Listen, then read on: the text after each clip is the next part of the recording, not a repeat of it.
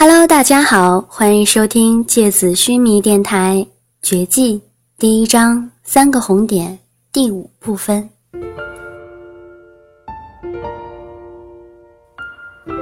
冰豪也算挺厉害的魂兽了呀，虽然没有我的织梦者厉害，哈哈。神鹰悄悄地靠近麒麟，别对我哥说，不然他又该生气了。捕捉魂兽是特别危险的事情，因为要释放自己绝大部分的魂力去吞噬掉对方的魂力。嗯，我说简单些吧，就是等于把你的灵魂赤裸裸的从肉体里释放出来，然后去吞噬对方的灵魂。这个过程一不小心就容易被对方反吞噬了，那可就不好玩了呀。所以一般我们都是集中把魂兽先攻击到垂死状态。然后趁他的魂力最弱的时候去吞噬他，让他成为我们自己的魂兽。所以说，我们今天等于是来帮我哥哥作为捕猎人的。我们负责攻击他到垂死，然后我哥哥再去吞噬他。啊，原来是这样。麒麟似懂非懂的点点头。漆黑的夜色里弥漫着一种湖水般的冰冷。道路尽头的森林在夜色中显示出一股骇人的寂静，深不见底的黑暗里，一阵一阵庞大的脚步声，像是巨大的鼓点，越来越近。天上微微下起了小雪，开始只是一点点零星的雪花，在夜色里反射出星屑般的光亮，而一转眼，空气的温度就飞速的下降。整个小镇仿佛被拉扯着往冰川峡谷深处坠落，前一秒还是松软的泥土地面，下一秒钟就变成了结满了冰的坚硬冻土。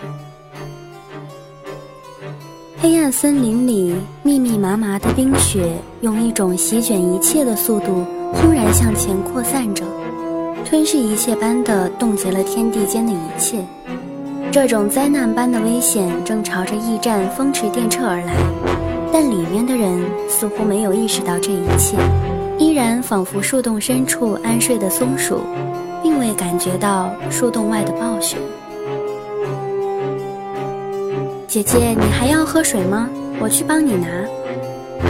麒麟打了个寒战，看向窗外，好像起风了。他站起身，把开着的窗户关紧。转身从炉火里拿出一根燃烧着的木柴，走到墙边的壁炉旁，把里面的木炭点燃。屋子里的温度已经让人受不了了。怎么会突然这么冷？这才只是初冬啊！麒麟拨弄着炭火，裹紧了衣领。这时，一直离他们远远的窝在椅子里的利吉尔轻轻地站了起来，他甩了甩手。叮叮当当的手环撞击出音乐一样的声音来，他的瞳孔散发出冰蓝色的骇人光芒，脸上依然是那副又纯真又诡异的笑容。哎呀，好像来了呢！说完，他轻轻地一步一步缓慢地朝大门走去。大堂的角落里，一团模糊而氤氲的绿色光芒渐渐显露了出来。光芒里滚动着一些游窜的条形黑影，缠绕着，纠葛着。利吉尔走过神思旁边的时候，看了看他，然后微笑着说：“那我先去了。”刚说完，他突然把手往后一甩，全身扭曲成一个极其古怪的，像是飞鸟展翅起飞前的一个姿态，而下一秒钟，突然“砰”的一声巨响。角落里那团巨大的暗绿色光芒里，巨大的骨蝶突然在空气里显形，森然的白骨伸展扩大，发出咔嚓咔嚓的骇人声响。一瞬间，它用尽全力震开自己的翅膀，唰的一声冲上了天空。完全张开翅膀之后，它就像是一个笼罩在天空里的巨大幽灵，无数粘稠的绿色枝叶从它的翅膀上甩开。像是下雨一样，屋顶被撞出一个巨大的窟窿。撞破的房梁和瓦片变成无数的木头碎片和瓦砾，纷乱地往下砸。神鹰轻轻地抬手，指尖飞快而复杂的移动，他们头上“嗡”的一声就撑开了一面巨大的银白色丝网，所有碎片都砸在了网上。利吉尔看着沉思，没有张口，却有冰冷的声音从他那张诡异笑容的脸上发出来。